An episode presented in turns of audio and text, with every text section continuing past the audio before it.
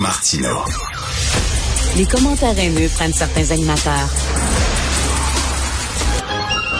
Martino s'en régale.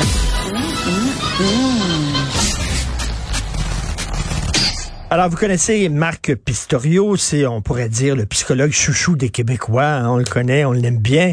Et euh, Monsieur Pistorio vient de sortir un nouveau livre, un nouvel ouvrage qui s'intitule Parents sécurisants, enfants attachants, où il explore les thèmes de l'attachement parent-enfant et des euh, principaux concepts liés à une parentalité épanouie. C'est quoi être un bon parent exactement? Comment on s'y prend? Euh, Marc Pistorio est avec nous. Bonjour, Monsieur Pistorio.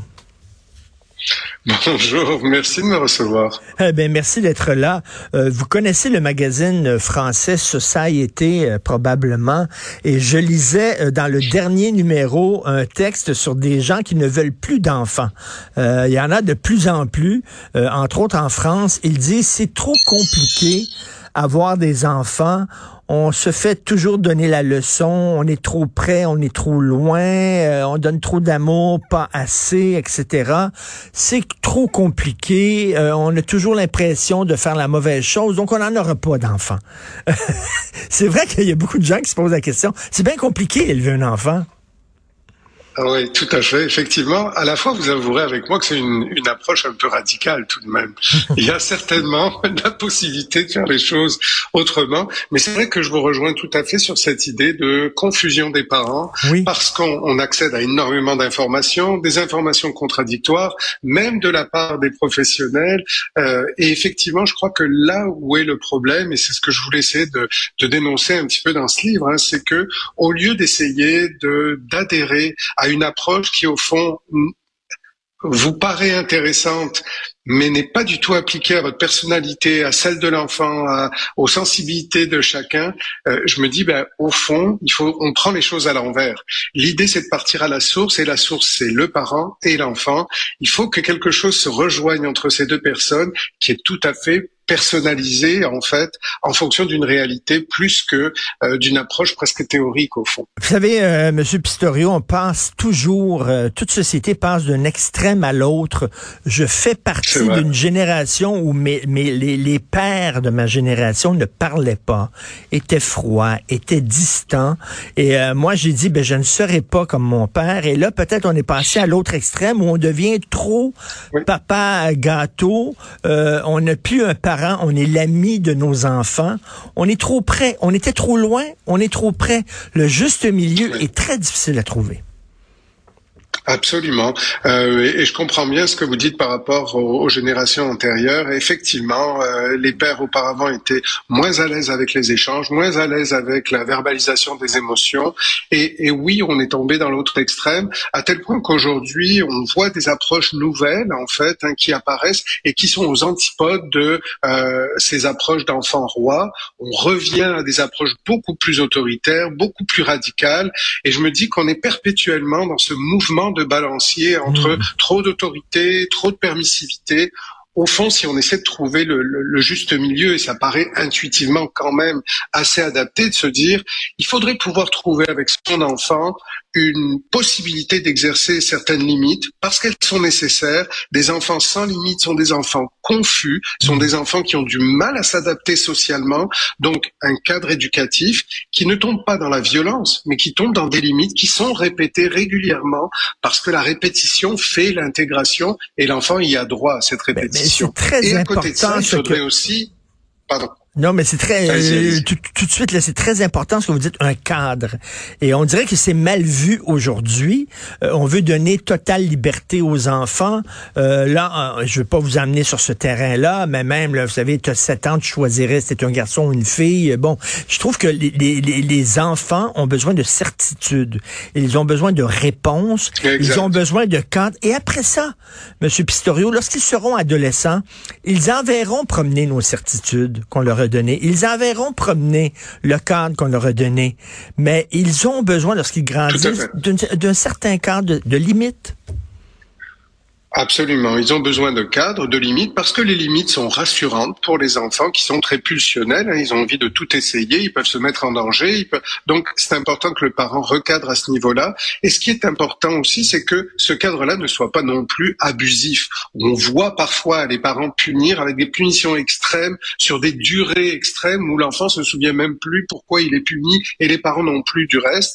Le but, c'est oui, un cadre non abusif, ça veut dire aussi non violent, mais aussi un certain, un certain, euh, une certaine chaleur, une certaine assistance, parce que l'enfant a besoin des deux. Il a besoin d'avoir confiance en son parent et en ses valeurs et à ce cadre, mais il a aussi besoin de savoir qu'il peut se rapprocher physiquement de ce parent pour se rassurer dans euh, dans l'émotivité en fait.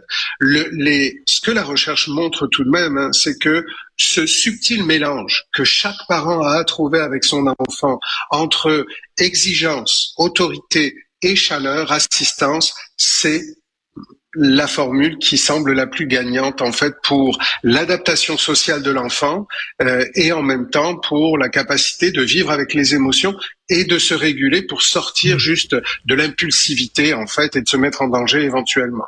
Je lisais un spécialiste américain qui disait il faut se fier à nos instincts. Par exemple, si vous allez dans une ruelle et vous sentez dans vous, vous avez, vous êtes mal à l'aise, n'y allez pas. Euh, fiez-vous à votre instinct parce qu'on est comme des animaux aussi. Votre instinct vous dit il y a peut-être un danger et c'est ce que vous dites finalement. Il n'y a pas de recette écrite, c'est-à-dire vous avez un enfant, vous connaissez votre enfant parce que tous les enfants sont différents. Fiez-vous à votre instinct. Vous l'avez dit, c'est intuitif. Oui, oui. Je pense qu'il y a un instinct qu'on a appris en fait à euh, compromettre, à, laisser aller, parce que justement on essaie d'adhérer, d'adhérer à des choses qui sont à l'extérieur de soi, plutôt que de favoriser le ressenti, de se dire par rapport à ce que je ressens, euh, qu'est-ce que je peux faire, et, d'essayer des choses, et de d'être dans la souplesse en fait de je dis aussi qu'il faut être l'observateur bienveillant de son enfant, c'est-à-dire qui est cet enfant? Quel est son besoin? Pourquoi essayer de cadrer beaucoup un enfant qui est très très autonome et qui n'a pas cet enjeu Et pourquoi au contraire ne pas essayer de recadrer un enfant qui lui a du mal avec les limites, avec le sens des frontières? Euh, Dans une même fratrie, il faudrait qu'il y ait différentes approches pour au fond reconnaître l'individualité, l'unicité de chacun plutôt que d'essayer d'avoir des recettes qui fonctionnent par définition, on le comprend quand même intuitivement. C'est un peu particulier de vouloir appliquer des modèles avec des recettes à une complexité telle que l'être humain, tel que l'enfant. Au contraire, c'est dans l'individualité qu'on a le besoin de l'autre. Monsieur Pistorio, je vous amène sur un terrain glissant. Est-ce qu'il y a euh, dans, dans un couple dans un couple hétérosexuel, un homme, une femme avec des enfants.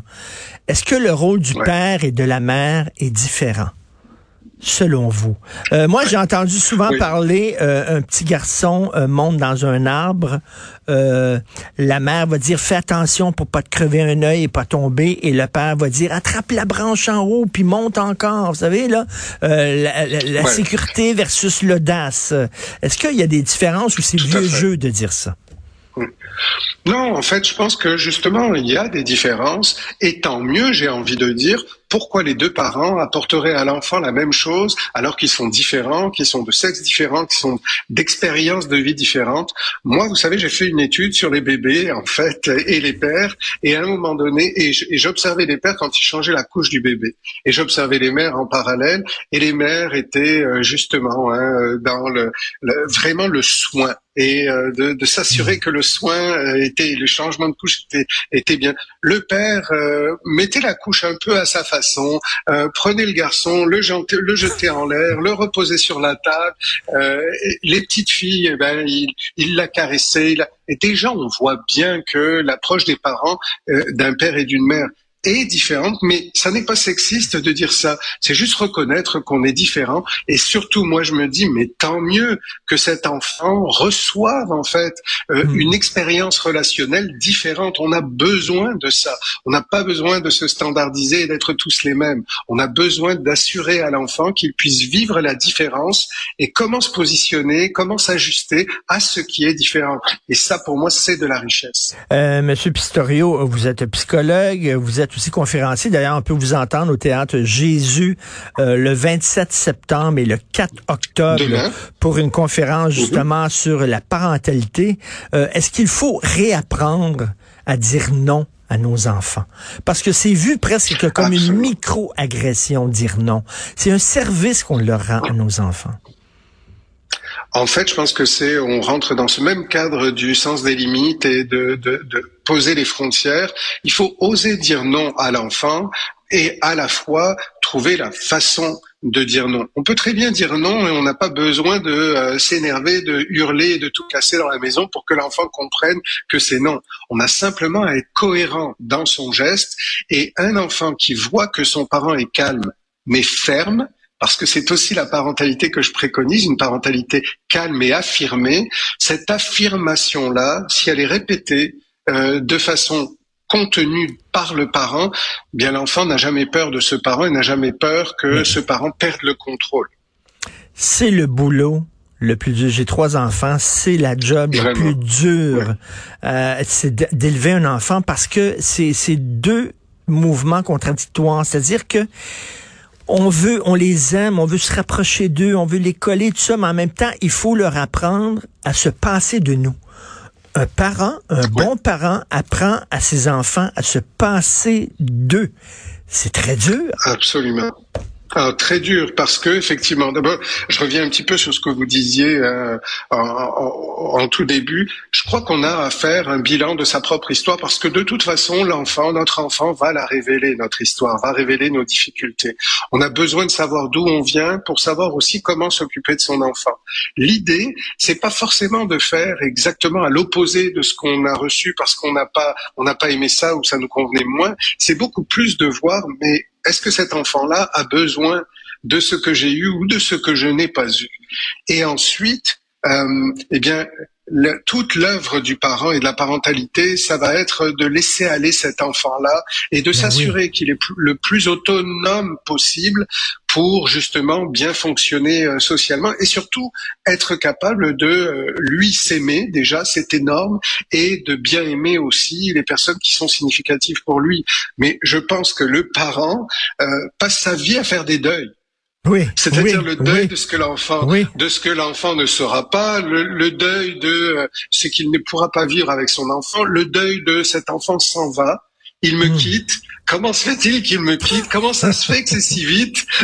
On est on est perpétuellement dans les dans les deuils nécessaires dans, quand on est parent. Et comment ça se fait que ça, fait cinq jours qu'il m'a pas téléphoné Mais c'est tant mieux. C'est absolument. C'est qu'il va bien. S'il m'a pas téléphoné, c'est qu'il a pas besoin de moi. Donc. Et, et, en fait, et, en fait, au, lieu quand il appelle de lui dire ouais, tu te rappelles que tu as un père, on est mieux de lui dire ah, ça, ça me fait ça me fait vraiment J'aime tellement ça quand on se parle. Oui, exactement. Vous êtes au Jésus demain, donc 27 septembre et le 4 octobre. C'est vraiment aller écouter. Votre ouvrage s'appelle Parents sécurisants, enfants attachants. Merci beaucoup, Marc Pistorio. Merci. Merci à vous. Un grand plaisir. Merci.